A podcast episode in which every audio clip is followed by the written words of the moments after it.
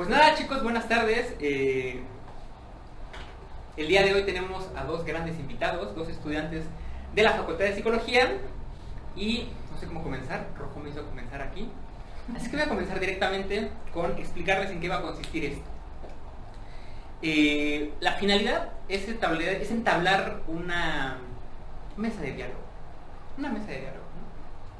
¿no? no tanto un debate, ojalá que se pudiera realizar un debate, pero es una mesa de diálogo. Es una ¿Quién mesa sabe? de diálogo. No No, sabemos. nadie sabe lo que puede salir aquí. ¿no?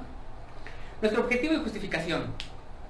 Eh, como se podrán dar cuenta, va a ser un debate, una mesa de diálogo entre psicoanálisis y conductismo. Bueno, vamos a ver las pruebas, no nos riamos antes de tiempos. Alguien se podría preguntar, bueno, ¿y por qué no humanismo? Bueno. Y lo No no, no humanistas. no hubo un humanista que No, más- al- no es porque no hubiera humanistas. Yo creo que el motivo realmente se da por la aparente, voy a decirlo así, la aparente incompatibilidad ontológica entre ambos paradigmas. Sí, sí, sí. La, la- la aparente incompatibilidad ontológica entre ambos paradigmas que pareciera se contraponen a veces entre ellos. De hecho, en las facultades se nos dice, ¿no? Se nos dice. que son totalmente contrarias Claro, claro, claro, claro, claro. el conductismo y el psicoanálisis. en alguna ocasión en una clase, estaba yo muy feliz en la facultad de psicología. Muy feliz en la facultad de psicología. Estaba en la facultad de ¿Quién no es feliz psicología? Estaba en la facultad de psicología. Yo recuerdo perfectamente que alguien estaba exponiendo sobre algo. No, pero sobre qué paradigma. Y yo le dije al maestro, oye, eso se parece al conductismo, ¿no? Y muy enojado me dice, no puedes mezclar paradigmas. Pero así indignadísimo él, ¿no? Como si yo estuviera cometiendo el, ma- el mayor sacrilegio del mundo. Y ahorita yo le podría decir, bueno, lo que pasa es que estaba reconociendo elementos de carácter ontológico susceptibles de ser analogables entre los diferentes paradigmas. Sí. ¿No? Y no te entendió. Y no me entendí. Pero el punto es, algo, y ya lo iremos viendo conforme vaya avanzando la dinámica, algo quizá podría ser rescatable en la aparente lucha opuesta entre el psicoanálisis y el conductismo. Ya lo veremos. Por- Porque aquí partimos del supuesto, por lo menos en este proyecto, que la emergencia de los paradigmas en psicología surgen no por necesidades psicológicas de los Claro. individuos, sino por una necesidad política de los estados en pugna unos Uy. con otros para reajustar de alguna forma a los individuos Los individuos, claro. para que sean funcionales, entre comillas, en sus vidas. Es decir, po- de- ese es como nuestro planteamiento de fondo en este, en este proyecto. Entonces eso puede contribuir a la, a la reflexión ¿no? para que sepan más o menos por dónde. Y por quizá dónde- ustedes no estén de acuerdo con eso. Ah, claro, es totalmente polémica la, Sí, la afirmación. la- la más político contextual. Claro, Sí, sí, por sí, supuesto. totalmente, totalmente. Por supuesto. Pues bueno, eh, vamos a comenzar por presentar a los invitados. Pues Estoy para, nervioso. para conocerlos un poco. Aldo, ¿nos puedes decir por favor tu nombre, en qué semestre estás y a qué corriente vas a representar, a ¿Y defender? por qué estás estudiando psicología? No, eso no, eso no, eso no. Porque quiero ayudar a la Es la gente. pregunta de cada inicio de semestre. Quiero ayudar a la gente. a escuchar. A escuchar. Sé escuchar. Se escucha. Bueno, soy Aldo Israel Herrera Elegante, décimo semestre. Ah. Eh, la corriente con la que más me identifico es el psicoanálisis, desde hace más o menos tres años aproximadamente. Ok. Este, y pues nada, he estado inmerso en esos temas. Excelente, muy bien. Ya veremos qué sale aquí. ¿Nos pudieras decir? Bueno, pues yo soy Cristal Abelizapa Méndez, soy de octavo. Eh, pues estoy de acuerdo, más que nada, eh, con este enfoque conductual, pero ha sido como que un camino sinuoso, ¿no? O sea, para poder llegar a esto, o sea, no es como que de, una, sino que pues he tratado de explorar como que todas las opciones que nos ofrecen las psicologías, ¿no? Que eh, nos dan en la universidad para que elijamos una, ¿no? Pero pues siempre escogiendo el camino más lógico. Ya empezó, esto ya Ya, empezó. Esto ya empezó. me paro voy. Esto ya comenzó. No, no, no. O O sea, el personalmente. No, es que es, es bien interesante lo que dices porque generalmente se dice, está el psicoanálisis y está en la psicología. Claro. A pesar de que el psicoanálisis sí, está institucionalizado dentro de una facultad de psicología. Por supuesto.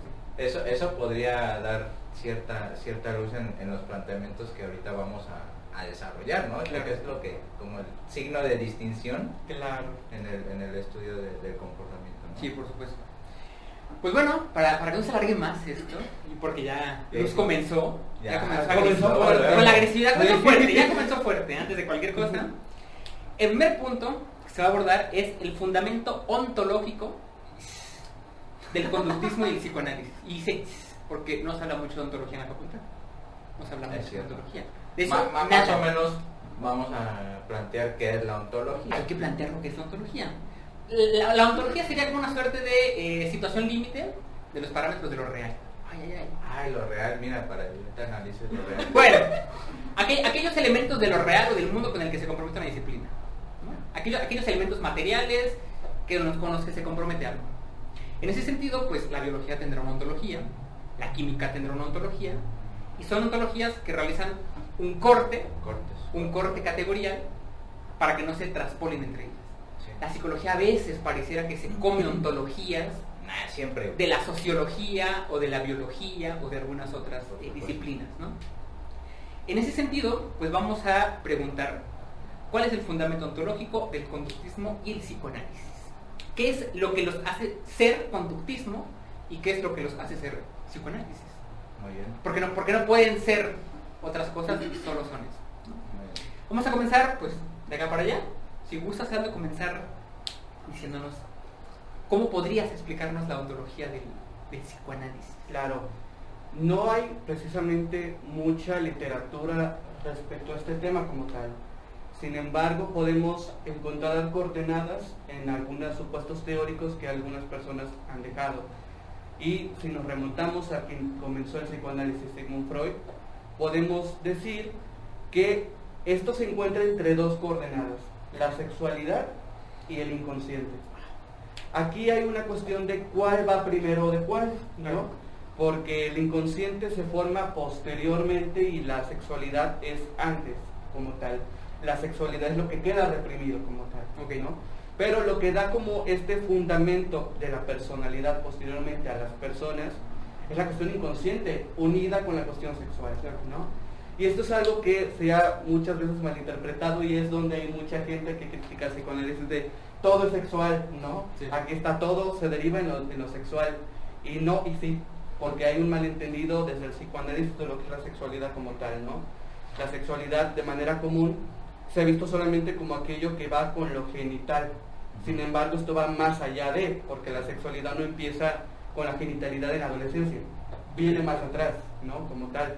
Entonces, llega un punto en la que por la cuestión de las cuestiones sociales, políticas, lo que llamamos como el gran otro, la ley, que viene a hacer un corte en la psiquis del sujeto, es aquí donde se parte el aparato psíquico, que dice Freud en 1900, y surge el inconsciente y el consciente, y entre estos el preconsciente, ¿no?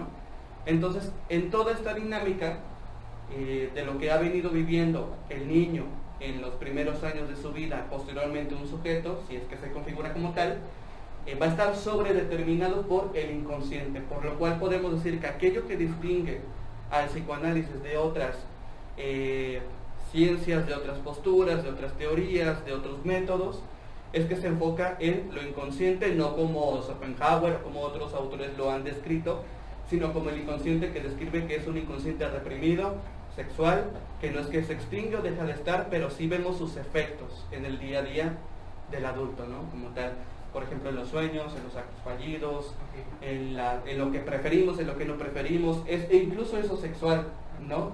Si yo elijo trabajar en un lugar y no en otro, está sobredeterminado por tu sexualidad que viene del inconsciente. Y eso es algo que no se entiende de manera común porque todos explican el psicoanálisis como lo sexual, pero todos escuchan sexual, genital, pero va más allá de, ¿no? Porque tiene que ver con conductas muy infantiles que se describen en tres ensayos de teoría sexual, por ejemplo, por dar una, una referencia. Entonces, de momento podría decir que está entre esas coordenadas de el inconsciente y la sexualidad. Yo tengo una duda. Eh, ¿Puedo, puedo preguntar? Claro, no? claro, sí. Eh, ¿qué, ¿Cuáles crees que hayan sido las condiciones contextuales histórico-políticas que llevaron a Freud, en este sentido, a empezar a investigar este tipo de configuraciones psíquicas? Porque también hay que decirlo, eh, si bien Freud era una persona muy destacada, era un intelectual muy brillante, etcétera, etcétera, no es que se le haya ocurrido de repente el psicoanálisis, sino que hay condiciones a, a la mano, histórico-políticas, económicas, sociales, culturales, que van determinando la forma en que se investiga, la concepción de ciencia, la concepción de una filosofía subterránea al propio psicoanálisis, de hecho viene de- del modelo médico, esos saltos históricos que tuvo Freud, y más o menos preguntarte eso, ¿cuáles crees que hayan sido eh, esas condiciones históricas que determinaron las investigaciones de Freud? Hay que situarnos más o menos en Viena, en 1900, alrededor de ese año. Eh, Freud era médico, neurólogo, antes de convertirse en, psic- en psicoanalista, en el fundador del psicoanálisis. Eh, y como bien dices, venía de un modelo médico, ¿no? Sí. La cuestión de la neurociencia en aquel tiempo. Él estuvo haciendo incluso estudios, esto casi no se dice porque casi no se lee, con pececitos. Estudiaba cerebros de pececitos, ¿no?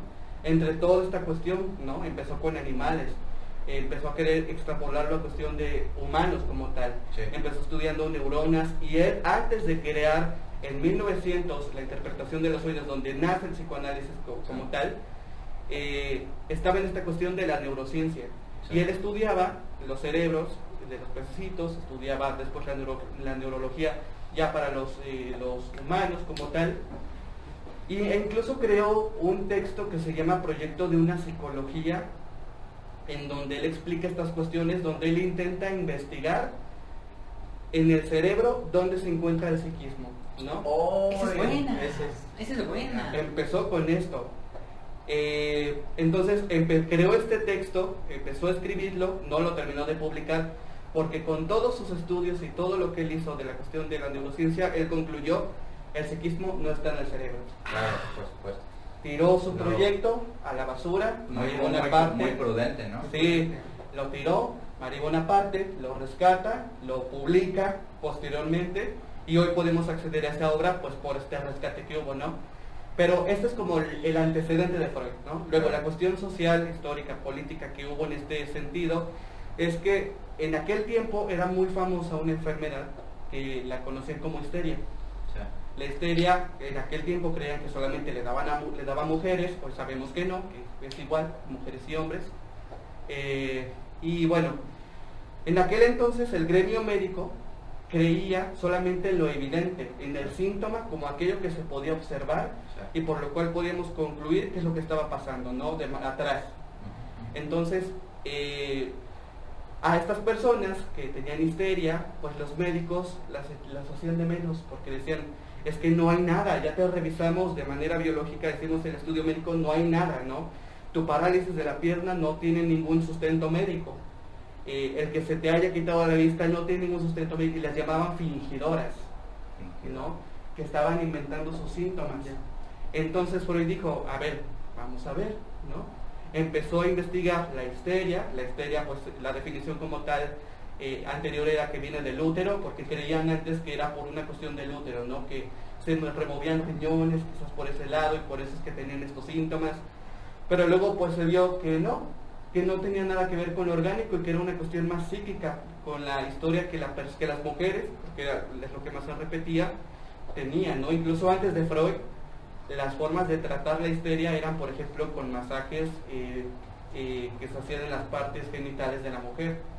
Pero Freud vino a descubrir que no, que esto no es así. Pero esto para el gremio médico era una ofensa total a su profesión, Claro, ¿no? claro. A lo evidente, a lo médico, a, los, a la ciencia como tal. Entonces Freud se salió de esto, fue en contra de este sistema médico que había y él empezó con todo lo que creó a lo largo de esos 30, 40 años en sus escritos, más de 3.000 páginas, eh, por qué, el porqué de la histeria, ¿no?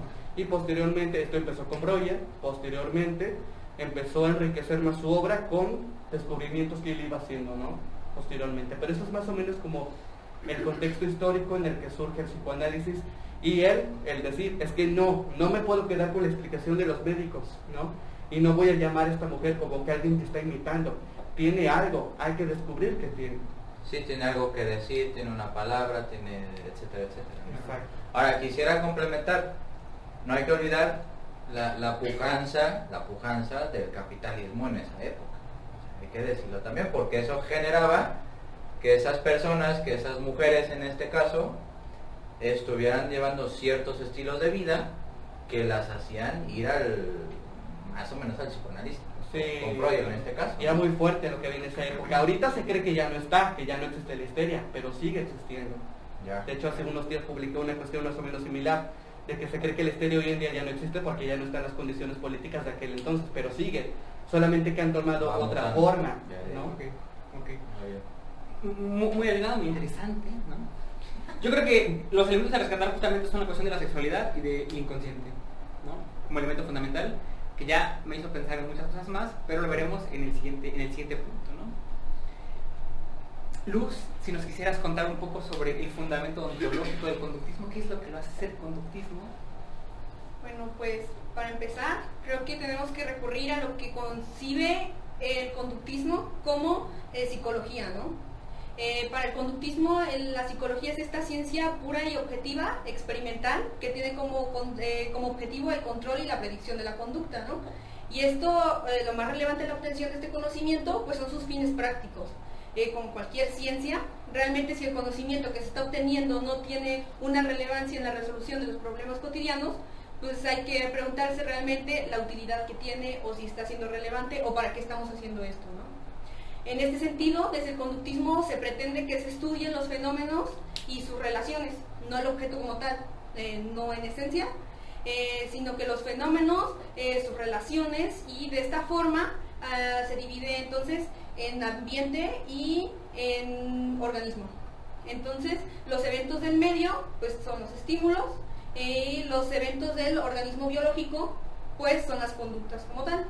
Eh, aquí hay que puntualizar ¿no? que los fenómenos que se estudian desde el conductismo son de carácter espacio-temporal únicamente. Entonces, eh, no hay cabida para mentalismos, ni para situaciones metafísicas, ni nada por el estilo. ¿no? En este sentido, pues nos lleva al monismo físico.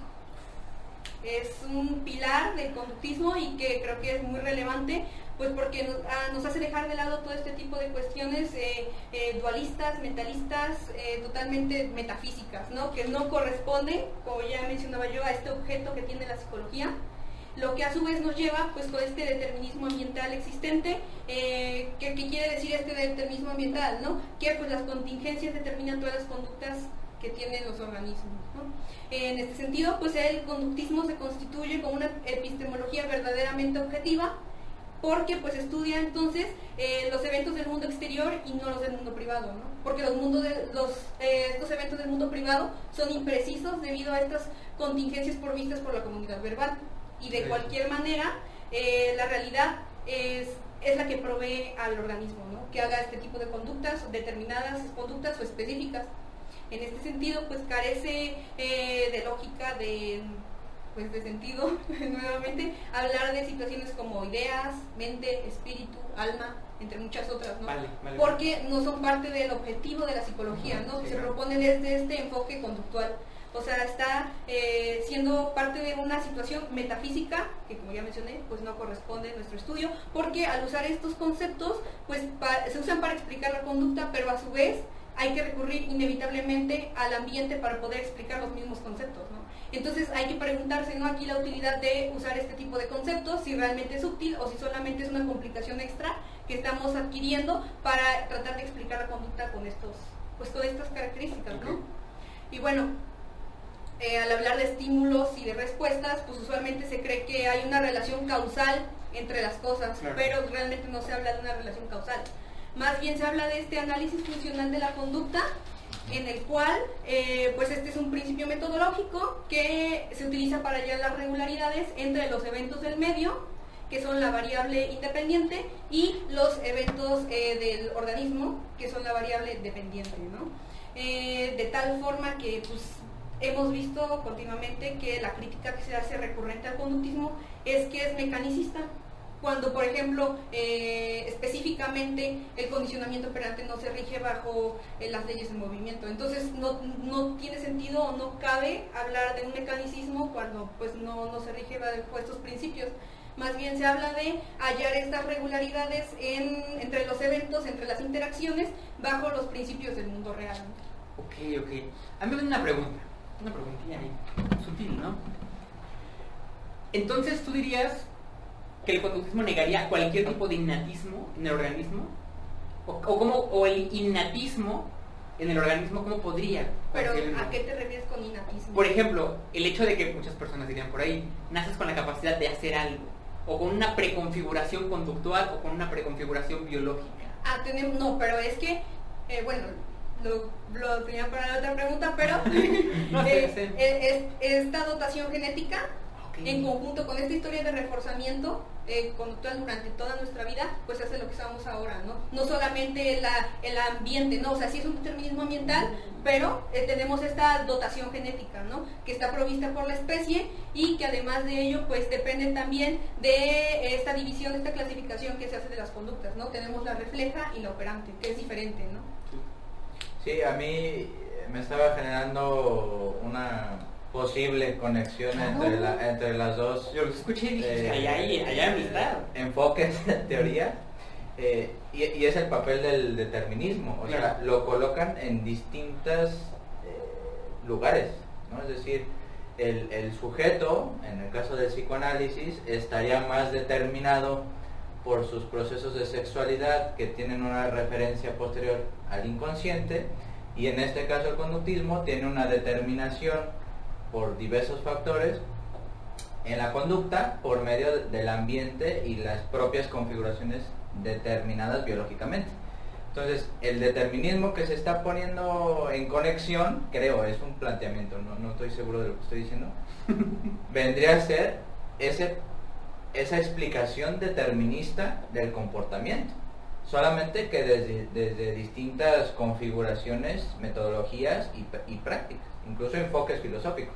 Entonces yo, yo sí resaltaría esa, esa conexión en el determinismo. ¿no? Claro. E- Esa es como mi reflexión escuchándolos. Que fíjate, com- complementando justamente lo que mencionas, aparentemente opuestas, ¿no? Un determinismo aparentemente opuesto, decía un, un psicólogo argentino, se llama Alberto Merani, tiene un, un libro que te pregunté justamente de él, ¿no? Él, él criticaba, y él muy atinadamente, dice que pareciera que el error en la psicología surge por una confusión de carácter semántico, cuando el parecido es más bien de carácter ontológico. Entonces, ¿no será acaso, y eso nos podría introducir a lo siguiente, ¿no será acaso que las aparentes diferencias del conductismo y del psicoanálisis son de carácter semántico metodológico? Porque ontológicamente podrían parecerse en algo. Y, y práctico. Ay, la enojada, y ver, práctico, y práctico, y práctico. Y práctico, claro. Es que yo creo que tiene mucho que ver con esta concepción del mundo que tiene o de lo que es el objeto de estudio Claro. y, y que realmente pues hay que tener en cuenta que el psicoanalista eh, no estudia lo invisible, sino que estudia a partir de la conducta verbal. conductista. El, el- el psicoanalista, el psicoanalista, ok. el psicoanalista, eh, no estudia lo invisible, sino que está, estudia, está estudiando la conducta verbal y a partir de eso infiere cosas. Pero lo que está estudiando es la conducta verbal, porque el inconsciente, ¿cómo? no? Sí. O sea, su referente del inconsciente sería la conducta verbal. Pero vaya, Dani, interviene, A ver, ya, a ver, ven acá para Es que yo quería solo agregar algo a lo que decía Luz. Sí. En cuanto a que precisamente hay un, hay un momento en donde a Skinner le preguntan eh, si realmente existe como esta clasificación en cuanto al desarrollo del, del mismo individuo, ¿no? Como hemos visto, hay psicologías que plantean bajo su teoría que hay, eh, hay expectativas, ¿no? Eh, no sé, se espera que a los cinco años el niño eh, pues hable, ¿no? Más bien. Claro. Y justo desde la perspectiva conductual no es así, ¿no? Es algo que también es muy relevante, yo considero. Ya. Ok. Entonces Ah, ya. esto del determinismo sí es como más... Sí, claro, claro, claro. yo, bueno, creo que entiendo la conexión que, que, que, que vislumbran, pero creo que sí tiene mucha diferencia en cuanto al objetivo y los principios metodológicos, ¿no? Claro. Y esta, es que sí hay que hacer esta puntualización, ¿no? Que existe a lo mejor esta conexión porque eh, se estudia la conducta final de cuentas. Uh, ok. Aquí hay un punto, aquí hay un punto. Luz es agresiva. Eso es innegable. No, no, no, pero Luz está diciendo, sutilmente, pero lo está diciendo.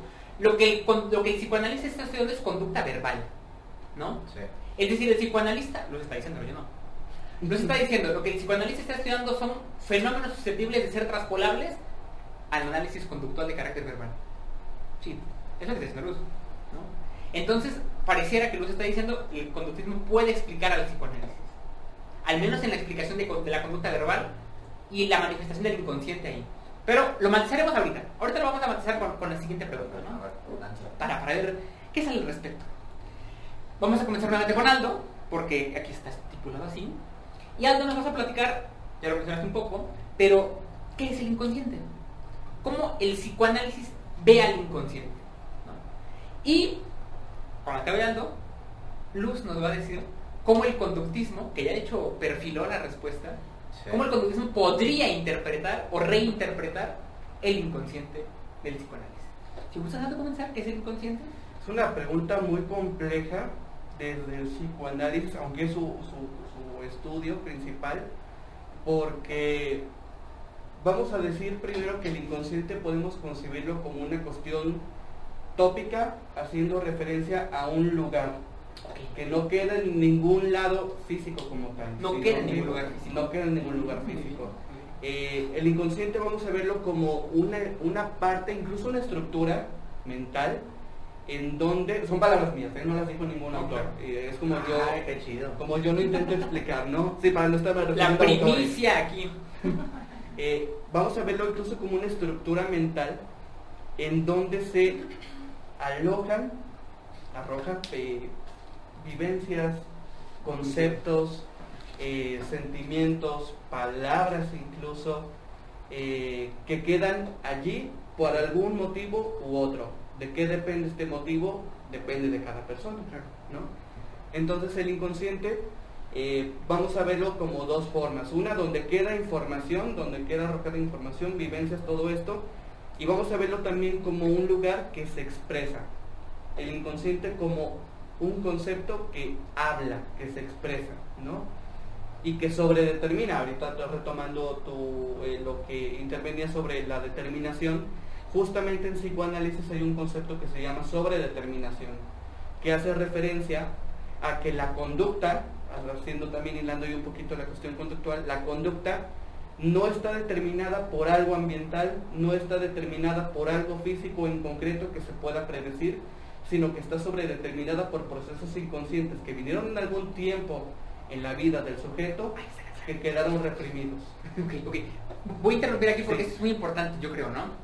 Sí, sí, sí. Eh, es, es- es bien curioso porque Aldo lo que está diciendo es eh, lo que determina que pareciera que la manifestación conductual no es una cuestión de carácter ambiental, sino inconsciente. Pero no un, no un- no un inconsciente hipostasiado, sino un inconsciente que se dio a partir de experiencias previas, ¿no? Sí, Ahí está como no esta pérdida de referente Claro. experiencial del individuo, ¿no? Sino como... Sí. Porque muchas veces eh, también algunos críticos del psicoanálisis dicen que, que- que, pues, no tiene referente en la, en la propia biografía del individuo, Claro. ¿no? Sino que se, ¿cómo decirlo? Eh, traducir la hipóstasis, como que se pierde el referente y se vuelve sustancia. Entonces, como si fuera un títere, la- eh, el Movido por el sujeto- inconsciente, el sujeto, sabe de dónde entonces salió. lo hizo por inconsciente, por el inconsciente Claro. y los lapsus son inconscientes, etcétera, etcétera. Exactamente. Y que cómo se configuró eso, cada, cada persona lo va a configurar de forma diferente.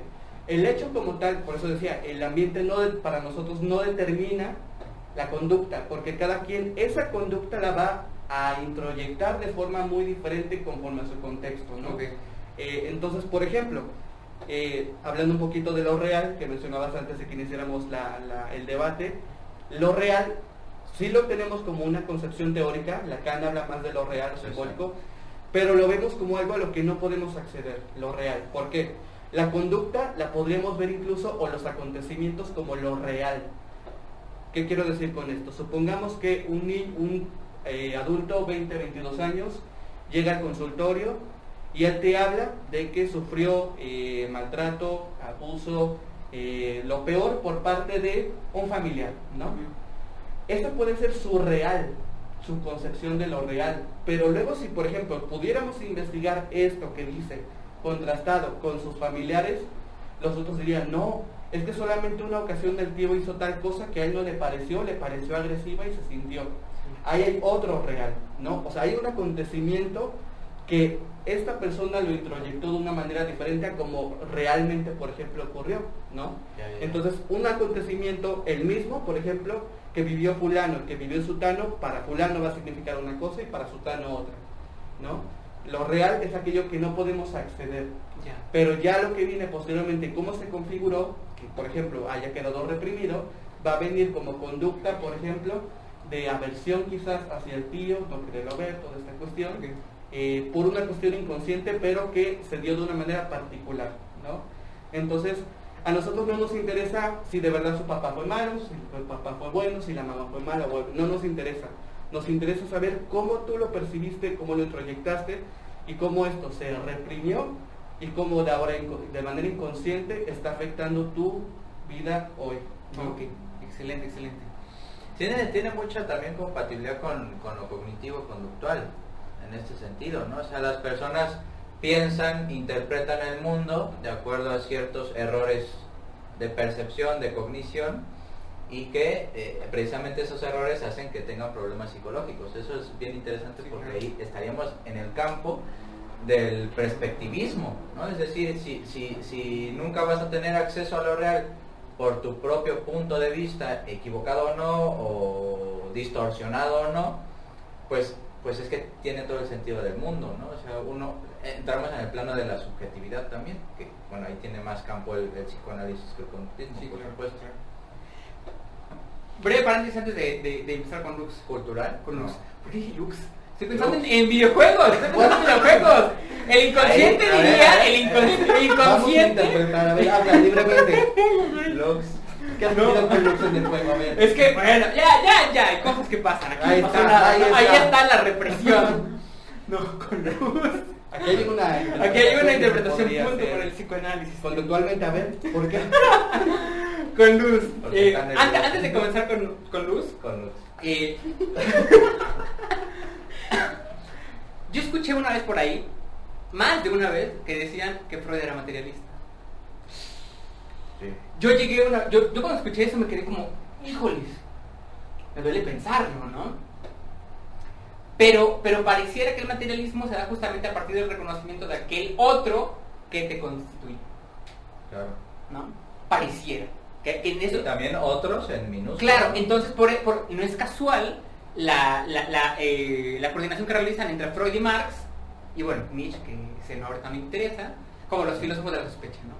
Sí, sí, sí. Entonces pareciera que el otro en Freud es el inconsciente y el otro en Marx es el capitalismo. Sí. Que el capitalismo te constituye, el inconsciente ahí sí va. Que Lacan después lo retoma. Sí, claro. Y lo une justamente a esta cuestión. eh, eh, Freud también estaba en esta cuestión de la cuestión capital y la cuestión del entorno como tal, ¿no? Sí. O sea, de que sí hay determinación sí en el entorno, pero ya es particular como tú lo introyectas, ¿no? Sí, claro. Está el gran otro, que el gran otro incluso, escuchaba en una clase una maestra, que el gran otro para algunas personas puede ser incluso Dios. Ah, claro, La por supuesto. de Dios. Por eso el psicoanálisis encaja muy bien Claro. con ciertos análisis de la religión, ¿no? Interesante por ahí. Luz.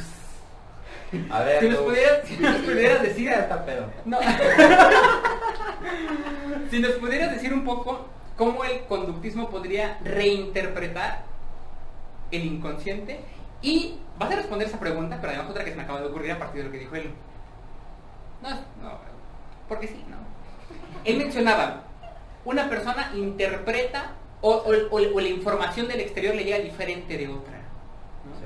Una vez esa discusión la tuve con Giot. Si nos ves Giot Ay, ojalá nos esté bien. que Guido hizo el comentario como alguien en el salón preguntó como la voluntad del niño en el salón de clases dicen algo así como dos niños que vienen de una misma familia para que lo vayas pensando dos niños que vienen de una misma familia mismos valores idéntica a la familia entran a la escuela pero un niño decía una compañera se junta con el grupito de los bullies y el otro no Con los ñoños. con los niños. Entonces, ¿por qué? Una cuestión de voluntad. Yo di explicación en ese momento, no gustó, enfadó, pero pues yo.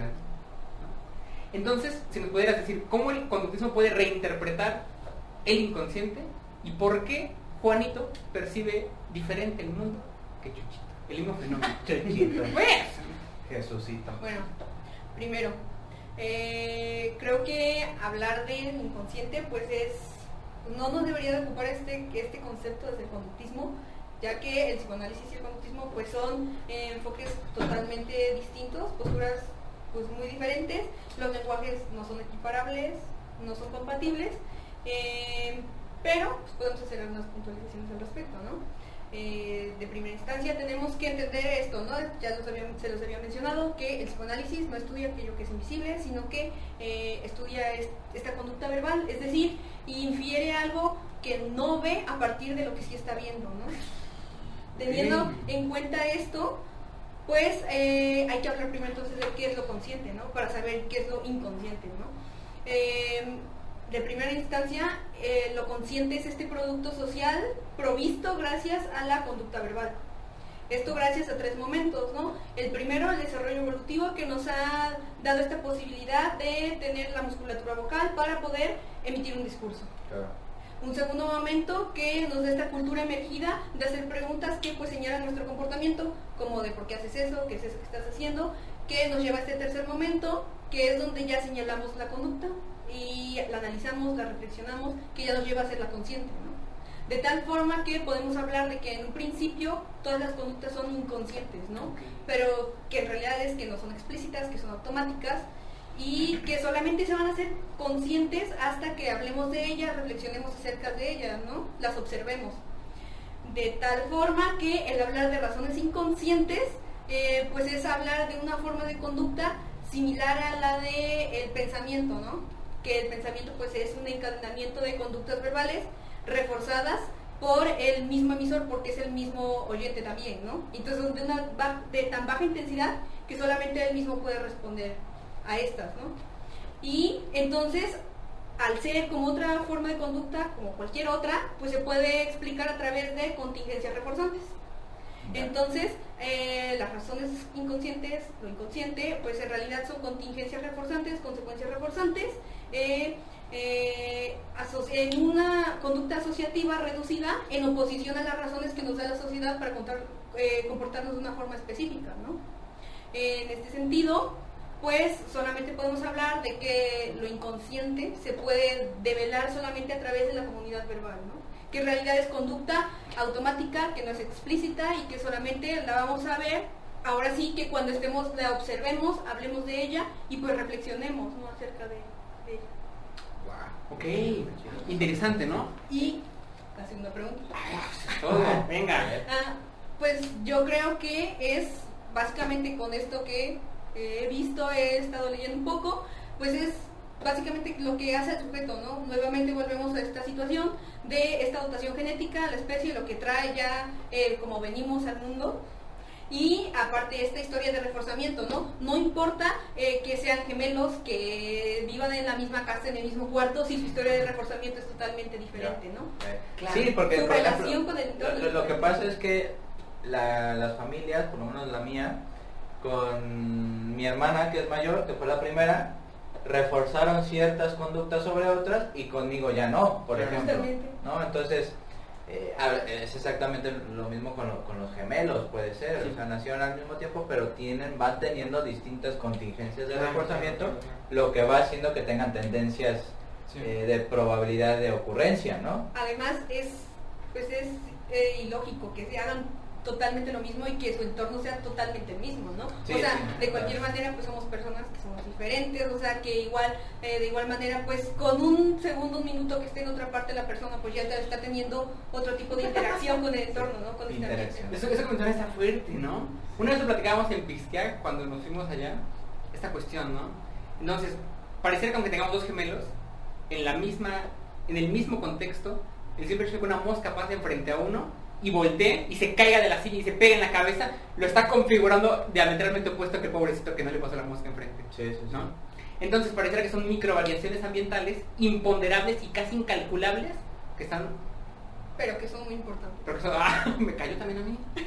No, no, No, no, no. No, pues claro, son muy importantes, Pues por es que supuesto. sí influyen totalmente. O sea, lo- los campos de interacción son distintos, Sí. simplemente, ¿no? La siguiente pregunta va en, va en el sentido opuesto ahora. Opuesto y similar. Ay, a ver.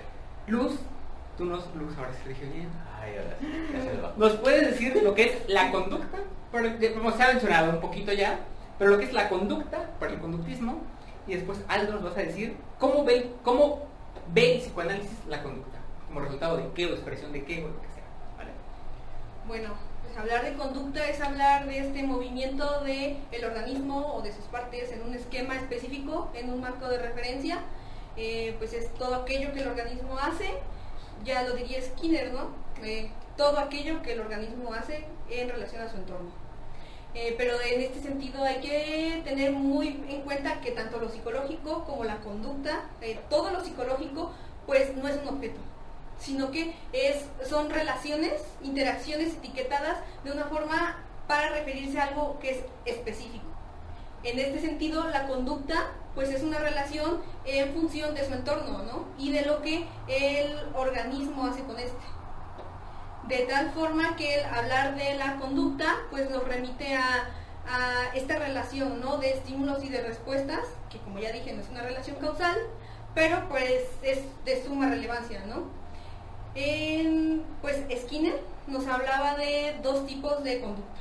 De primera instancia tenemos la conducta eh, refleja respondiente, que esta es provocada, es una relación eh, funcional con un estímulo que es provocador. Esto es como la risa, como este, este ejemplo que siempre nos ponían, ¿no? Yo recuerdo en mis clases de fisiología cuando eh, que el martillo y que tu pierna inmediatamente se va a levantar, ¿no? Inevitablemente. Y por otro lado está la conducta operante, que esta es una relación funcional con una contingencia reforzante y esta es emitida, no es provocada. En esta línea tenemos la conducta verbal y la no verbal, ¿no? Eh, pues la no verbal no hay que hacer mucho hincapié, creo que podemos entender qué es la no verbal y la verbal pues aquí es lo relevante, ¿no? Eh, es esta conducta que gracias a, eh, que en donde la palabra, gracias a esta historia de reforzamientos específicos, se va a desenvolver en un ambiente determinado.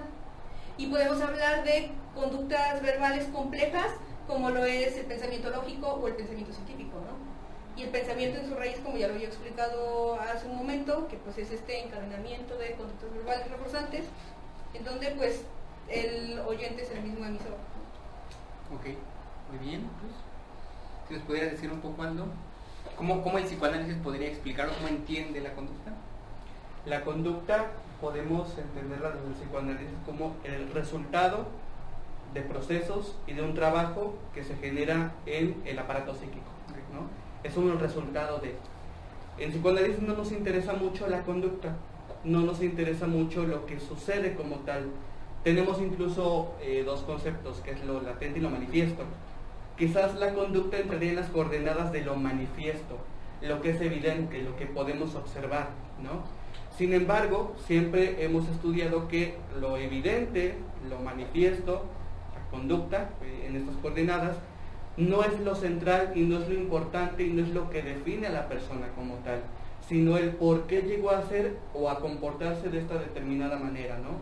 Entonces, la conducta la vemos como el resultado de procesos inconscientes, eh, por mencionar algunos, eh, ya decía uno, la sobredeterminación, la múltiple determinación, había uno que se parecía, que es muy parecido a uno que se establece en el marxismo, que es algo similar a la puesta en escena, cuando ya se pone el producto en vitrina para que ya surge y se comercialice. Eh, pero bueno, también se le llama puesta en escena, en algunas traducciones así, se le conoce, ¿no? Eh, por mencionar algunos nada más. Eh, la condensación, más o menos ahí, si, si se acuerdan de psicoanálisis, ahora estarán de acuerdo con estos mecanismos. Entonces vemos la conducta como el resultado de estos mecanismos como tal, en donde por ejemplo el paciente llega a la consulta psicoanalítica, llega con un problema que podemos verlo como una cuestión conductual, pero ¿por qué está configurada tu conducta de esa manera? Y no vamos a indagar, a preguntarle al papá, a la mamá o a indagar en el entorno como tal, sino como decías, ¿no? En el lenguaje. Si nosotros estudiamos mucho esto a partir del lenguaje y bueno, Freud empezó con estas coordenadas, pero Lacan lo vino a complejizar. Él decía que el inconsciente está estructurado como un lenguaje. Entonces la conducta estaría muy unida a esta cuestión del lenguaje como tal, ¿no? La cuestión del significado, el significante. Eh, a partir de esto incluso podemos saber no solamente el porqué de una conducta, sino por ejemplo el porqué de un sueño. Yo tuve un sueño eh, así ilógico, raro, que para mí es ilógico y es extraño. Pero si empezamos a ponerte a hablar respecto a este sueño, ¿cuáles son tus cadenas de significantes? Que tienes en torno a los elementos que aparecieron en tu sueño, vamos a encontrar un porqué, ¿no? Entonces mucha gente se burla de nosotros diciendo, ay, los que interpretan sueños, la ciencia, ¿no? Pero es que es un fenómeno que corresponde al ser humano, que viene del ser humano, ¿no? Y que justamente Freud decía, muchas ciencias lo dejan así como de que, ah, no, no importa, ¿no? O sea, un sueño, ¿qué relevancia puede tener? Pero es una forma, por ejemplo, quizás de conducta a la hora de soñar como tal, ¿no? Pero este, a lo que voy es que la conducta sí es el proceso de algo como un sueño, como un lapsus, lo este, que podemos saber el por qué y vamos a encontrar esto en la historia personal del sujeto, de la cual no es consciente. Nosotros al consciente, como lo vemos, solamente lo vemos como un organismo perceptual. Para nosotros la conciencia es aquello que percibimos, ¿no?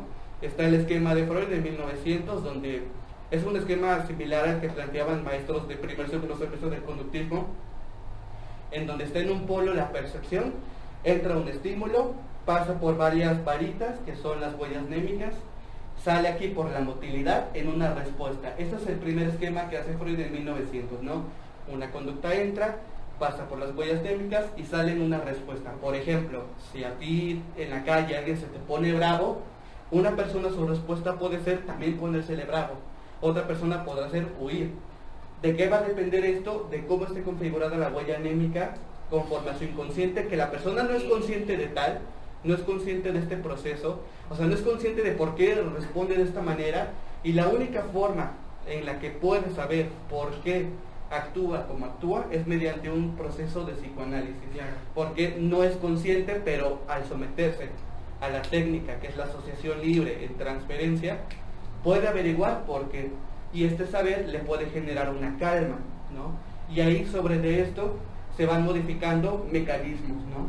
Eh, por ejemplo, nosotros vemos a la salud mental, llega un paciente enfermo de algo, ¿no? Eh, que las personas dirán, tiene un trastorno de tal, ¿no? que es un conjunto de conductas que tiene que se catalogan como un trastorno.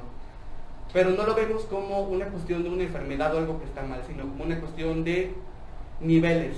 ¿No? Para nosotros la enfermedad mental y la salud mental requería en la cantidad de mecanismos que tiene una persona por ejemplo, ¿no? Entonces la conducta es el, es el resultado de mecanismos inconscientes que se explican en las páginas que creo Freud y bueno, también Lacan, obviamente después, de la cual, junto con los sueños y otras cuestiones, fenómenos que son del ser humano como tal, se pueden explicar mediante un proceso de psicoanálisis, ¿no? Saber por qué la persona llegó a esto. No vemos tanto lo evidente, ¿no? De pasó esto, entonces esto es, no. Psicoanálisis no es una ciencia de eh, de predecir cosas. O sea, no predecimos algo de cómo vienes y lo que te voy escuchando, probablemente tú esto no. El psicoanálisis es una ciencia de las consecuencias y de aquí partimos hacia por qué, ¿no? Así, así lo catalogan ustedes, como es una ciencia. Hay un debate. Unos psicoanalistas dicen que es ciencia, otros psicoanalistas dicen que no es ciencia. La ciencia como tal, eh, para algunos psicoanalistas dirían que toda ciencia debe tener al menos tres pilares método, objeto de estudio y técnica, al menos, ¿no? En el psicoanálisis el método es la asociación y la transferencia, eh, la técnica, el, el, objeto de estudio es el inconsciente como tal, eh, y la técnica, bueno, el método es la, transferencia y la cuestión de la asociación libre, ¿no? Entonces tiene estos pilares eh, el psicoanálisis, que son los mínimos que la ciencia debería de tener, ¿no? Para poderse considerar como tal, pero que hay una cuestión del debate de si es ciencia o no es ciencia, o incluso si es psicología. para, yo personalmente no lo veo como psicología. El psicoanálisis no lo catalogaría yo como una rama de la psicología. Ya. No, personalmente. Sí, claro. Fíjate, una cosa muy interesante aquí, bueno, a mí se me ocurrió, ¿no? Sí. Cuando él hablaba de las huellas némicas, sí, quizá ella podría decir, bueno, ese, es el repertorio conductual previo que el individuo no ha verbalizado y no admite, o sea, no, no advierte que ese repertorio conductual existe, ¿no? Sí, por su clase social, por su poca por lo que eh, cantidad de palabras al Pero, pero por ejemplo, yo creo que ahí sí ya como mi lado espiritual, Ay, mi lado, mi lado, mi lado profundo. Yo te diría, una vez un maestro comentó, el maestro muy, muy sabio y muy letrado en psicobiología, decía, aún en psicobiología no queda claro cuál es la función evolutiva del sueño. Ah. ¿Cuál es la función evolutiva del sueño? A ver, ay, Luz, ¿nos va a responder? No, ¿Por qué soñamos? bueno, ¿Por qué soñamos? fisiológicamente, Claro. eh, he leído, ya no sé si esta información ya esté Pues desfasada, pero eh, lo que recuerdo es que los sueños únicamente se hacen a partir de, ahora sí, de las cosas que hemos vivido, ¿no? Igual nuestra historia Claro, por supuesto. de reforzamiento Por y, supuesto, por y esto es lo que vamos a, a tener, es igual una forma de conducta que solamente percibimos nosotros. Claro, Ese es un buen punto. No podemos soñar cosas que no conozcamos. Simple como eso, ¿no? Pero la cuestión es, ¿por qué las cosas que conocemos toman las formas tan complejas y tan raras en los sueños, no respondiendo a aquellas leyes naturales del mundo que realmente conocemos? Sí, ¿Me sí, explico? sí. ¿No? Es decir, conocemos un ordenamiento del mundo, un ordenamiento del mundo lo conocemos porque el sueño va en contra de aquellas leyes naturales del ordenamiento del propio mundo. Sí, Porque, por, a ver, yo por- por ejemplo, un ciego soñaría de forma distinta. Soñaría con, su- soñaría con, con, con sonidos, soñaría con sonidos. Sí, sí. Claro, ¿no? No soñaría con imágenes porque no puede conocer imágenes. Mi perrito hace unos días tenía pesadillas. Estaba dormido y estaba llorando, ¿no? Y decía, pobrecito, que estará soñando, ¿no? Sueña, híjoles, yo te diría que no lo sé. Es que no, no- Llámamelo. nunca lo vamos a poder saber. Llámamelo. No tienen esta posibilidad de... No, no, Claro, él, él no tiene aquella capacidad verbal. No, Pero a ver, bueno, esto ya es como de braille mío, ¿no? Y quizá ya me estoy metiendo mucho aquí. sí, ya. Pero, pero por ejemplo, que, que- que de alguna forma el organismo está en un estado de homeostasis, ¿no? O intento. O intenta estar en un estado de homeostasis. Homeostasis a nivel orgánico y vamos, lo que quieras, ¿no? Y aquellas situaciones que supongan traumáticas para el individuo o lo suficientemente aversivas para él, ¿qué hará con eso? Tiene que hacer algo. A, ni- a nivel meramente evolutivo y de homeostasis, el, el organismo tiene que hacer algo. Sí, sí. ¿no? Quizá podría reprimirlo. El psicoanálisis quizá te podría decir, necesitas reprimir aquel evento traumático porque, porque en esa homeostasis, no puedes alcanzar esa homeostasis si no reprimes eso. Sí. En la represión está, de alguna forma, la estabilidad, ¿no? Y también el sentido de, lo- de mucho de lo que se podría explicar a posteriori. Sí, un día el profesor Ricardo, que todos pasamos por sus, por sus enseñanzas, decía... Yo no. Ah, tampoco. Yo no sé bueno. Que la... Nadie. ¡Corta eso! ¡Corta eso, Rujo! Bueno, ahora se dio cuenta que sí. Este, nos dijo en clase, es que el sujeto prefiere no saber, ¡Claro! no saber.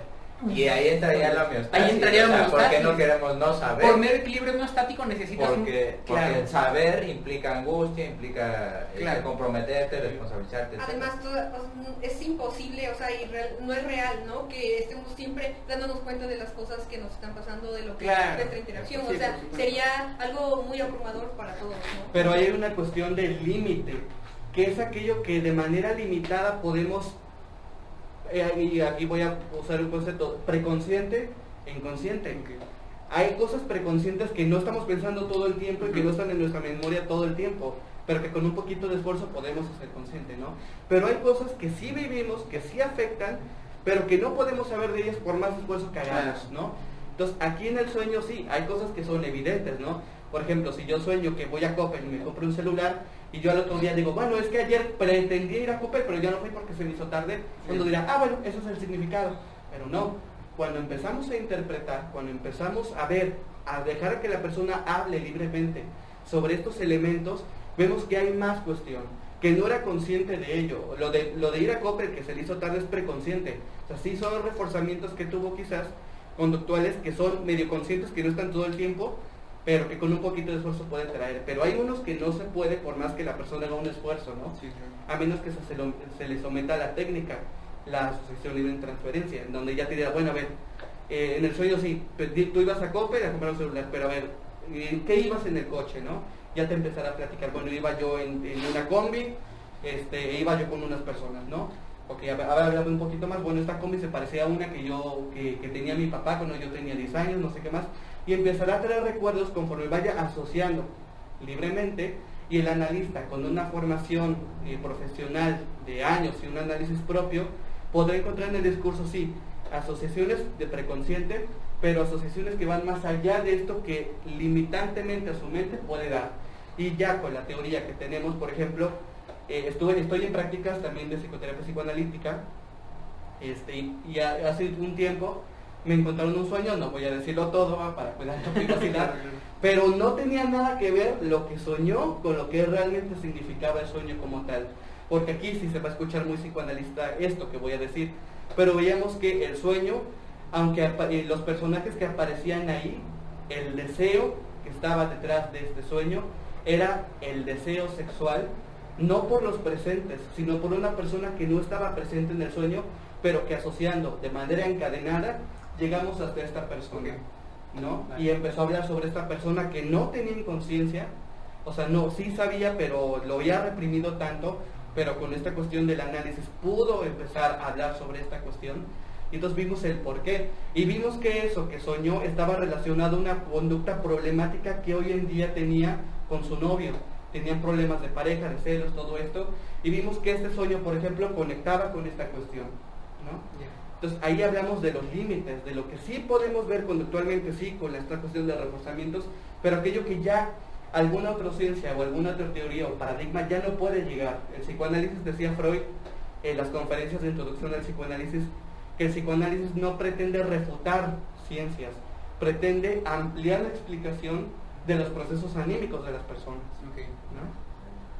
Entonces podríamos decir que el punto de conexión o a- de los puntos de conexión podría ser el lenguaje Claro, entre estos dos Pues- enfoques, de distintas maneras. de distintas Pero formas. sí. más o menos Sí. ahí puede ser el punto de conexión. Pues ¿no? básicamente, bueno, como ya les he explicado hace ratito, pues es mediante esta teoría de reforzamiento que podemos entender el, el del reforzamiento en formas de conducta verbal que podemos entender pues a lo que ellos, a lo que ellos se refieren como inconsciente, ¿no? Y pues del inconsciente pues ya refieren todas las conductas, los sueños, todo este tipo de Sí, cuestiones. Ya. Pues ya para finalizar, ah, porque nos alargamos mucho, ¿por qué luego a veces? Te conviene, ¿eh? monetizas más. Sale, sale, sale más largo esto. Muy rápidamente, que de hecho ya lo mencionaron. O sea, ya se ha estado mencionando, pero únicamente hacerlo como más explícito. Sobre la constitución de los individuos. ¿Qué es lo que hace ser un individuo lo que es? ¿No? Eh, en su cosa única y diferente, ¿qué es lo que lo hace ser lo que es? Ya se ha dicho, ya se dijo, pero bueno, nada Pero como... Conductualmente, ¿qué nos constituye como, Sí. como organismos, sujetos? O, Bueno, pues básicamente, como ya les decía, esta dotación genética provista por la especie, que ya nos, o sea, tenemos pues esta estructura esquelética, muscular y ya lo que venimos, en conjunto con esta historia de reforzamiento durante la vida de la persona, ¿no? Y eso hace que el individuo se comporte en un momento determinado de una forma específica. Pero, eh, bueno, eh, continuamente en las psicologías eh, se habla de conceptos, ¿no? Acerca de conductas que son similares, pero que realmente es hablar de un relacionarse funcionalmente con el entorno. Estos conceptos como personalidad, inteligencia, imaginación, creatividad, entre muchos otros, ¿no? Pero realmente esto es etiquetar este tipo de conductas, este re- relacionarse funcionalmente, ¿no? Cuando en realidad no debería de ser así. Porque eh, eh, pues este organismo solamente está em, respondiendo a estos estímulos que están en el medio, ¿no? No habría por qué etiquetarlo de esta manera, es erróneo, ¿no? Pero pues no hay problema con que se haga así, al final de cuentas, es este relacionarse funcionalmente Claro. que eh, va a dar como resultado esta conducta determinada en un momento específico. También hay que señalar, ¿no? Que el organismo no actúa eh, porque quiere que se refuerce, ¿no? Su conducta, sino porque en el pasado ha sido reforzado en situaciones similares a la actual. Entonces podemos decir que este conjunto de eh, pues, dotación genética, la historia de vida del sujeto en cuanto a sus reforzamientos y todo este tipo de conductas, estados de privación, eh, hace que el organismo se comporte de esta forma determinada eh, y que espero que no, tiene que ver con que ya vaya a ser una conducta de- predeterminada a cualquier situación, ¿no? Que va a decir, ah, se va a comportar de, de tal manera específicamente y va a ser así siempre, ¿no? No, o sea, porque además eh, sigue estando en contacto, contacto con el entorno eh, continuamente. Más bien se habla de que, pues, este sí, está con un bagaje, llamémoslo así, pero que puede cambiar y puede ser eh, eh, afectado por el ambiente mediante el control, es decir, las contingencias, ¿no? Entendiendo esto como esta sistematización de las relaciones. Ok. Sí, yo, bueno, en Ciencia y Conducta Humana, Skinner, de hecho, aclara eso, ¿no? Eh, lo que muchos critican de que el conductismo hace predicción, realmente no es predicción, solamente es probabilidad. Como que se maneja de maneras distintas. ¿no? Al menos en las, en las escuelas, ¿no? Te dicen, es que predice y eso no se puede. Pues no, claramente él dice que no se puede, sino existen probabilidades y de hecho él mencionaba eso. Y en el objetivo pues habla de esta predicción, ¿no? Pero es algo hipotético que se, se esperaría, ¿no? Que realmente nosotros pudiéramos decir, va a actuar de tal manera, ¿no? Pero no, o sea, tenemos eh, todas estas condiciones que va a hacer que sea muy similar la conducta, ¿no? Existe una probabilidad de se- que se comporte de tal forma, ¿no? Y se oye así como que todo eh, negativo y horrible, así como de controlar, predecir y así. No Pero no, no es, y realmente la finalidad no es esa. Si nos ponemos a pensar, incluso Skinner, pues recordemos que fue contratado en el, para el sistema educativo estadounidense para que pudiera ayudarle a los niños con estas conductas conflictivas que tenían en torno a su aprendizaje. Sí, claro, claro, claro. Estados Unidos, Ah, chicos. Estados Unidos, dinerito. Aldo, ¿se lo puedes decir? ¿Cómo se El- ¿Cómo se constituye? constituye el sujeto. Sujeto. Ahí sería el sujeto. Sí, el sujeto. Rápidamente se menciona. tu pregunta decía sujeto, ¿no? Sí, sujeto, individuo. Y es que su- la, la categoría sujeto es todo un tema en psicoanálisis. Claro, claro, que ¿no? sujeto. ah. Pero voy a tratar de resumir lo más posible para que no salgan cuatro partes de este video. Podríamos decir que un sujeto, lo que podemos llamar un sujeto, lo que constituye el sujeto, es que el sujeto, primero vamos a verlo en varias partes, es un sujeto que está en falta, ¿no? ¿Qué le falta? Ahí es la cuestión, ¿qué es la falta para cada quien? ¿no? La falta es, y Lacan habló mucho de esta cuestión basándose en Freud de la falta, ¿no? ¿Qué es lo que le falta? Vamos a verlo esto y vamos a situarnos en el complejo de Edipo, ¿no? Eh, que es un término psicoanalítico. Que el complejo de Edipo sí habló un poquito Freud de esto, eh, pero Lacan lo vino a complejizar un poquito más, partiéndolo en tres.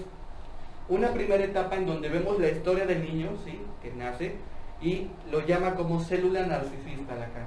El niño es uno con la mamá, ¿no? Porque generalmente es ella quien lo cría, ¿no? En los primeros años de vida. Entonces están unidos, son uno solo. Eh, incluso estudiaron con el, con el estadio del espejo que el niño no llega a diferenciar su propio cuerpo del cuerpo de la mamá. ¿no? O sea, hay una confusión en esta cuestión, ¿no? Por eso es célula narcisista, porque solamente entre ellos se complementan, solo entre ellos, nadie más. Segunda etapa, vino en tercero, que muchos ven como el papá, sí, pero aquí también hay un mito, que creen que es el papá el que viene a hacer el corte. No, papá lo vemos como una función, la función de un corte. No necesariamente porque dirán, ¿y una viuda? Sí. No, pues obviamente no. Si el padre puede ser una, una institución, Una inclusive. institución, una religión, Exactamente. puede ser el padre, que venga a hacer el corte, ¿no? Claro, claro. Y aquí, el, obviamente, como el niño, Freud lo llamará perverso polimorfo porque tiene algunos deseos sexuales que hoy en día serían muy mal vistos, que no voy a mencionar porque YouTube nos censura, Sí, gracias. pero, Gracias. pero lo voy a dejar como así, ¿no? Ya para que Sí, sí. siga cada quien en su casa, ¿no? Pero hay deseos que no, se, que no se pueden ya tener de adultos porque va en contra de una ley, en contra de un entorno. Aquí viene la falta. Este rol, de la, por ejemplo, la religión te dirá, no puedes hacer esto porque es pecado. Ahí hay una falta, ¿no? Eh, te dirá eh, su, su propia moral, sus valores. No puedes hacer esto. Ahí hay una falta, ¿no? Y la falta que más duele, no puedes tener a tu madre. ¿no? Porque el niño hasta ese entonces no tiene conceptos de la madre está prohibida, no la puedo tener, porque nace con instintos eróticos, ¿no? Que después se convierten en pulsión, porque ya somos seres de lenguaje. Pero viene esta cuestión de la falta, la separación con la madre, que es lo que más duele, y esto es lo que constituye, porque cuando se logra separar de la mamá, entra en una ley, acepta vivir en un sistema político, un sistema con religiones, un sistema con valores, un sistema incluso de región, de dónde, en qué parte del mundo nace, ¿no? Y cuando se adentra en esta, se adentra en esta cultura aceptándola, aunque obviamente de manera inconsciente no está de acuerdo con ella por sus propias pulsiones sexuales que tiene, es un sujeto ya que nace un sujeto de la cultura, un sujeto de la ley, un sujeto que ya está adaptado, y eso lo podemos llamar un sujeto, ¿no? Que tiene deseos sexuales con los cuales no puede expresarlos como tal porque está reprimido, porque ya cayó en falta, ¿no? Entonces a eso lo podemos llamar como un sujeto, un sujeto de la falta, un sujeto con deseos sexuales que lo sobredeterminan y que están en la base de su conducta, de su personalidad, de lo que la psicología ya estudia. Este, entonces, bueno, de manera muy resumida, Y además, podemos decir. esa falta, ese corte, esa función de corte es necesaria para que se produzca, en términos psicoanalíticos, por supuesto, la cultura, ¿no? O sea, La este, cultura. este, este entramado de simbolismo, de imaginarios que nos van constituyendo y que van generando un tipo de, de sujeto, ¿no? de no aceptarse o de no renegarla, nace una persona psicótica o perversa, o algunos Claro. otros lo llamarán border, borderline. Border, que ahorita ya todos somos border. Todos somos dicen. Pero siempre va a ser así. O sea, desde este psicoanálisis siempre va a ser así. O sea, si nos hace este corte, siempre va La Si no, persona va a ser así. si no se hace el corte, sí, va a caer o en una psicosis o en una perversión, a la manera estructural, ¿no? Siempre, ya de qué forma, ya va a variar, ¿no? Sí, la Es- cultura ahí entra, ¿no? La cultura hay, hay- hay culturas este, primitivas que tienen otra configuración, Así Por es. supuesto, por ¿no? Lo que hablábamos el otro día. No va a ser un sujeto neurótico igual en China que aquí en México. Pero es muy, muy tajante, ¿no? O sea, hablar de que va a ser... Ay, ya, ya empezó. De que, bueno, de que siempre va a ser así. ¿eh? No, no, no, no. Pero a ver, No, es que ahí hay una idea bien peligrosa de causalidad. A ver, yo, no, no, no, yo aquí estoy pensando algo. Ya, ya, aquí concluimos, pero da el, el final para la reflexión, ¿no? Esto que mencionas es muy interesante. Efectivamente, Sí. una persona psicótica que se desnuda en la calle es porque no, no ha interiorizado aquella, aquella noción de represión, ¿no? Y quizá Luz podría decir, esa persona no ha interiorizado aquellas características de carácter ambiental normativas que determinan que no puede hacer eso en un contexto determinado Sí, sí. un mismo fenómeno lo puede explicar ambos, a Sí, ambos paradigmas, ¿no? Con diferentes conceptos y aparentemente con una ontología diferente, pero susceptibles de, de ser explicados. Pero, por ejemplo, ¿por qué, por ejemplo, un psicótico alucina una cosa? Claro. ¿Eso qué teoría lo puede explicar? ¿Por qué un psicótico está alucinando o está teniendo delirios de tal forma y no de otra diferente? Claro. Aquí ya donde se explica ya no es desde alguna cuestión conductual que podamos ver de por qué vivió esto, esto, esto, porque con un psicótico ya muy, muy grave, en el DSM-5, por ejemplo, ahí lo catalogan, ya ni siquiera se puede tener discurso con ellos. ¿no? Sí, claro. Yo una vez estaba presente en, un- en una ponencia que decían, no tiene caso que analices el discurso de un psicótico, no te va a decir nada. Podemos saber e inferir más Claro. o menos, pero así como ciencia cierta, no. Sí, por supuesto. Pero creo que incluso estamos ya abordando eh, objetos de otras ciencias, ¿no? O sea, porque ya son de, otro, de, un- de corte médico, ¿no? Estas situaciones. Pues no, no Eh, la bueno. psicosis ah, también está muy estudiada en el psicoanálisis. Ah, Entiendo, ¿no? Pero desde el psicoanálisis, o sea, ¿qué proponen para que se dé un tratamiento, ¿no? Que, y, y que no te, digamos, no se puede llevar al psicótico sin un eh, medicamento, sin- o sea, un- algo médico. ¿Cuál es la intervención? Y esto se lo escuché una vez a una psicoanalista que me impresionó mucho. ¿Qué se hace con una persona psicótica? Una persona incluso border, ¿no? De manera general, y varios lo habrán escuchado de varios maestros, un border no va nunca a terapia. Claro. ¿no? Una persona perversa no le interesa ir a terapia. Pero ¿de qué forma quizás el psicoanálisis puede intervenir con estas personas? Tenemos que entender primero psicosis y borderline o perversión son estructuras mentales, ¿no? Que ya no cambian, que ya no se pueden modificar, ¿no? O sea, de manera muy, eh, desde la raíz no se puede porque es una estructura y la misma concepción de estructura es algo que ya no cambia. Pueden tener variantes, ¿no? Por ejemplo, esquizofrenia, paranoia, este, la- el paradigma fetichista tal vez, o sea, en estas condiciones sí puede haber movilidad, pero de la estructura base Dentro como de tal, la misma, sí. no. A menos que eh, de verdad se le trate mucho, a lo mucho pueden llegar a algo que se llama, eh, ¿cómo se llama? Ortopedia de la ley. Ya. Eso es un concepto de cuando un psicótico, decimos, es una persona normal, común, Funcional. funcional, pero de repente pasa un acontecimiento y empieza a tener delirios y, y cambia totalmente, ¿no? Era una ortopedia, la ortopedia que es algo que Es una ayuda, sí, sí. ¿no? Ujú. Entonces, ¿qué está haciendo ortopedia de la ley? Es una ley que está siendo eh, ortopédica, no es real, la aprendió, Claro. de manera conductual la aprendió, pero no porque estructuralmente, psíquicamente la tenga, ¿no? Entonces, esa sería la intervención. Con los psicóticos no intervenimos porque como es una estructura ya no se puede, pero con los familiares sí, a sobrellevar la cuestión. Con un border, por ejemplo, el border no le interesa cambiar de, ah, quiero ser bueno, ¿no? Entonces, Aldo, metiendo cizaña de mi parte, un poquito de cizaña, no se llama nada de mal. ¿Tú dirías que el conductismo buscaría crear una ortopedia de la ley al, al momento de estabilizar o condicionar al individuo para que se pueda comportar en un contexto En un determinado? psicótico, Sí. por ejemplo. ¿Sí? ¿Tú dirías que el conductismo haría ortopedia de la ley ahí? Sí. ¡Ah! Lo sabía. Pero eso es una crítica que le hace mucho Skinner, o sea, incluso él dice que hay, hay teorías, perspectivas, psicológicas o no, que lo que intentan es circunscribir al organismo en un determinado, como lo que mencionaba, ¿no? En etapas específicas, Claro. pero ¿para qué? Es que que para una funcionalidad, ¿no? ¿Qué es lo normal, no? Ajá. Es que ese es un buen punto también. Yo una vez escuché a Ríos que decía, no hay nada que esté mal ni nada que esté enfermo. Son individuos que teniendo Claro. conflictos con otros individuos en contextos determinados, ¿no? Sí. Por Pues supuesto. porque aparte la normalidad viene de la Sí, estadística. claro, o sea, es claro, como- claro, claro, claro, claro. Yo creo que... Ahorita, yo creo que quizá lo que... vez, No, dije luz, dije luz, dije... Yo creo que lo que podría hacer ruido es que quizá en el contexto dirías tres estructuras, pero es que no podemos hablar de tres estructuras tan tajantemente, Sí. sino que pareciera que hay tantas estructuras como individuos y particularidades irrepetibles de características ambientales de cada uno, ¿no? Sí, sí. No son tres, son millones, son siete mil millones, Sí, sí, sí. ¿no? Eso es, eso es, Es un, como un esto argumento. que les decía de la personalidad. Claro. O sea, es re- relacionarse funcionalmente con base Sí. en esta historia que ha tenido el individuo, ¿no? Con Sí, su sí, entorno. sí. No, no, pues no es lógico, ¿no? Sí, o sea, no sé hasta qué punto el psicoanálisis encajona también en esas tres estructuras, por muchas variedades que tenga, la conducta de una persona. Por supuesto, pero yo pienso, Rojo, también. A ver, a ver.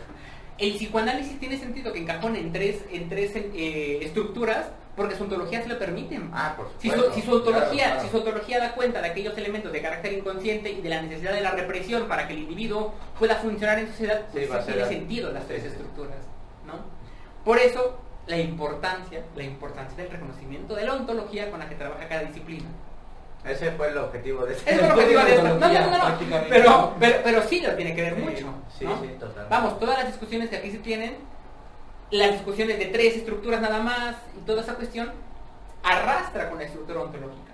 Sí, de la propia configuración de la, de la teoría, o sea, la incluye aunque no se diga. Por supuesto. Y yo diría aquí, ya para ir cerrando, voy a para cerrar, no sé. Punto, para los dos, ambos, quizá me corregirá el rojo, ambas, tanto el conductismo como el psicoanálisis, parecieran ser circularistas. No sé qué piensas, Rojo, de lo que acabo de decir. Es decir, es que es algo- sus, su- sus eh, elementos con los que trabaja internamente dan como resultado los propios elementos en el, en el lapso y en el desarrollo de la propia teoría. Sí, el conductismo es circularista. Sí, sí, sí. Y el psicoanálisis es circularista dentro de su propia lógica interna. Es circularista. ¿Qué piensas? Es que es una pregunta bastante compleja. ¿Por qué? Porque el circularismo, no olvidemos que habla precisamente de unas ciencias cerradas desde el punto de vista nociológico. Claro. Ya no como ahorita revisamos ontológico, ¿no? Entonces, hablar de circularismo interno podría ser, ¿no? Pero ya ese circularismo, si uno lo empieza a confrontar con otras teorías, Claro. porque aquí no hay un humanista, ¿no? Pero veríamos que cada, cada teoría es circular desde el punto de vista ENIC. En el mejor, interno, en el mejor de los interno, casos. en el mejor de los el mejor casos. Pero ya, ya ETIC, dialécticamente confrontado con otras teorías, Habría ya ahí empieza a problematizar el asunto. Claro. No sé, ese es... Y claro que aquí, bueno, al menos personalmente, pues estoy hablando de algo más básico del conductismo, ¿no? Eh, estamos hablando de Skinner que pues hace cuánto tiempo, ¿no? Y ahorita ya hay un sinfín de Sí, ya, que ya, sí, y que está, eh, este enfoque está abierto a las críticas, ¿no? O sea, críticas que se hacen desde diferentes posturas, diferentes teorías y que se han ido integrando algunas situaciones que sí van con respecto a esta lógica que se tiene dentro de este enfoque, ¿no? Sí, sí, sí, totalmente. La- la- las terapias de tercera generación creo que son el mejor ejemplo. Para, para esta apertura del, del conductismo y del cognitivo conductual y de todas estas cuestiones que vienen a, a alimentar precisamente. El problema es que ni los de terapias contextuales leen psicoanálisis y los psicoanalistas no les interesa eh, revisar que están haciendo otro tipo de, de- de enfoques. E- Eso ya es en el plano de lo ideológico, ¿no? Pero esa Sí, es claro. mi reflexión final. No sé si... no- ah, perdón. que Ajá. también no nada más el alimento, bueno, la alimentación que les dan las nuevas terapias y todo esto en el mismo enfoque, no siempre es positivo, ¿eh? Entonces también... Ah, por supuesto. Pero es que ya aquí tiene que ver con qué, qué tú concibes que está bien, ¿no? Como que en cuanto a la psicología dentro y qué se puede integrar, qué no se puede integrar, y si está bien ser ecléctico o no ser ecléctico. Sí, claro. Sí, ya es como Yo creo que- otro, otro super debate. Quedó más abierto que cerrada la discusión. Ah, mejor, ¿no? mejor. Y, y luego, luego podríamos ya decir, ¿cómo el conductismo puede reinterpretar la cuestión de la sublimación y otros mecanismos de defensa? ¿No Sí, se sí, puede? ¿No se puede? Estaría... Y si no se puede, pues no. Si no se puede, pues se pudo, ¿no? Que vamos, no se tiene que poder. ¿Alguna reflexión final, ¿Alguna reflexión final? sobre esta experiencia? Yo sé que es extraordinaria, pero Me siento ¿cómo se la pasaron? Eh, Repensaron pensaron algo, repensaron algo, ajá, eh, exactamente. Tenían así unas críticas feroces contra la postura ¿Se repensó algo? contraria, ¿Se algo, algo? no sé, queremos saber su, su opinión. No, creo que es muy bueno tener espacios para justamente difundir este tipo de cuestiones y que la gente pueda tener dos perspectivas diferentes, que la gente pueda analizar una, otra y ver eh, justamente lo que intentaban, similitudes, diferencias, límites una, límites de la otra, ¿no? Eh, para poder justamente crearse una idea de, bueno, más o menos qué es el psicoanálisis y qué es el conductismo y qué no es psicoanálisis y qué no es conductismo, ¿no? Para saber esta cuestión, porque justamente lo que decías, no se habla de ontología y ontología es algo que va a sobre determinar mucho el campo de estudio de una teoría, de una ciencia, ¿no? Entonces, creo que eso es lo, lo- lo importante. Eh, yo personalmente, sí, antes, como cualquier estudiante de psicología, te, te, enfraca- te enfrascabas en una teoría y no te sacaban Porque de ahí. aparte ese es el mensaje de, de los profesores. Sí, ¿no? O sea, y ataca las otras. sí, ¿no? o, o- no te cases con ninguna. O no te cases con ninguna también. Es terrible. sí, sí. Entonces, y, y no, yo, yo personalmente eh, no, nunca he desacreditado el conductismo, es muy importante y creo que explica muchos procesos eh, conductuales, ¿no? Así como también luego que el psicoanálisis es importante, explica muchas cosas y que lamentablemente ha sido muy mal interpretado, así como el conductismo muchas veces se, se le pone sí. como la etiqueta de un conductismo reduccionista. Sí, cuando no- psicoanálisis Sí, y los psicoanalistas, ajá, que no son ciencia, que no sé qué más. Si te pones a leer conductismo vas a ver que no es reduccionista, que hay muchas perspectivas, ¿no? Eh, que está el interconductismo, por ejemplo. Y cuando te pones a leer psicoanálisis te, das cuenta que no todo es Freud, está Lacan, Claro. que está Menaza, que está David Nacio, que han hecho y extrapolado los, el psicoanálisis más allá, ¿no? Ahorita que hablaban de las estructuras. Sí, sí. Eh, yo también estoy un poco en contra de catalogar a una persona con una estructura y decírselo, ¿no? Sí. La estructura yo lo veo más como una guía que uno más o menos Ya, tiene para saber qué es lo que pasa con el sujeto, ¿no? Pero no es algo que ya va a determinar, porque la estructura, la principal no se puede mover, pero las otras sí pueden tener una movilización, ¿no? Entonces, pues eso es lo que yo podría aportar al respecto y que lean, que no se queden con lo que los maestros Ah, dicen, pues, no, Claro. que lean y que busquen en fuentes, que se van a las fuentes de los autores fuertes y de otros autores que surjan, que no se queden con las ideas de los maestros, Claro. ¿no? Porque los maestros luego también su visión es muy, muy chiquita. Sí, sí, sí. Lux. Bueno, pues, o sea, concuerdo con él, con Aldo, que es muy importante tener espacios de este tipo, pues, para poder comparar, y más que, más que comparar, yo creo que realmente eh, tener al menos una idea, ¿no? Que vamos configurando él del psicoanálisis, yo del conductismo, ¿no? Que realmente, eh, creo que, por ejemplo, en la universidad, eh, enseñan más psicoanálisis, de ya, ya dirá él si está bien o está mal ese psicoanálisis. Eh, pero que corrientes como el conductismo ya se dejan de lado porque dicen que pues ya está desfasado de tiempo y que ya no se tiene que, que ver eso, ¿no? Que, o sea, que en un momento sirvió y ya no. Y no, o sea, todavía hay, hay va a seguir habiendo y... Habiendo, no sé si está. Ah, va a haber más eh, avances que nos aportan desde el conductismo y todas las filosofías que hay dentro de este mismo, ¿no? Claro. O sea, eh, esto y creo que lo más importante es saber concretamente qué es, ¿no? Para poder de ahí, eh, yo creo siempre lo he pensado que para poder criticar, para poder hablar de otra postura, pues hay que conocerla, ¿no? O sea, hay que conocerla y si no, no podemos hablar de ella. O sea, así de sencillo, yo pienso eso y, y creo que pues la, la- tomar una postura, adquirir una postura específica, pues depende de eh, qué es lo que quieres estudiar, ¿no? Claro. O sea, realmente qué es lo que tú quieres estudiar y qué es a lo que vas, eh, si estás estudiando psicología, pues hay que estudiar Sí, psicología. sí, sí. sí. Totalmente. Diri- en frase para cerrar, diría Fichte, uno elige la filosofía que mejor se acomoda a su espíritu. Marca. Uno elige la psicología que mejor se acomoda Que, ves. que, que eso. Ya ve el espíritu, niño. ver, espíritu, ya ves. Que No el espíritu, niño. Bueno, ya. Bien Uy, regañado. Bien engañado. Pero yo creo que sería todo. Sería todo Sería por todo nuestra parte. Por nuestra parte. Eh, próximamente espere- esperaríamos traer Un más video sobre la guerra. Que estamos sobre la guerra que estamos pensando. Estamos, pensando. pues nada, eh, muchísimas gracias por tu participación. Estuvo muy, muy enriquecedor. Para mí sí. trajeron, Sí, claro, estuvo muy bien. Y muchas gracias, Shadami. Gracias a nuestra directora de. Pues Muchas nada. gracias, titanes. Pues hasta aquí. Nos vemos, hasta aquí. Nos vemos la próxima semana y muchas gracias por escucharnos y vernos.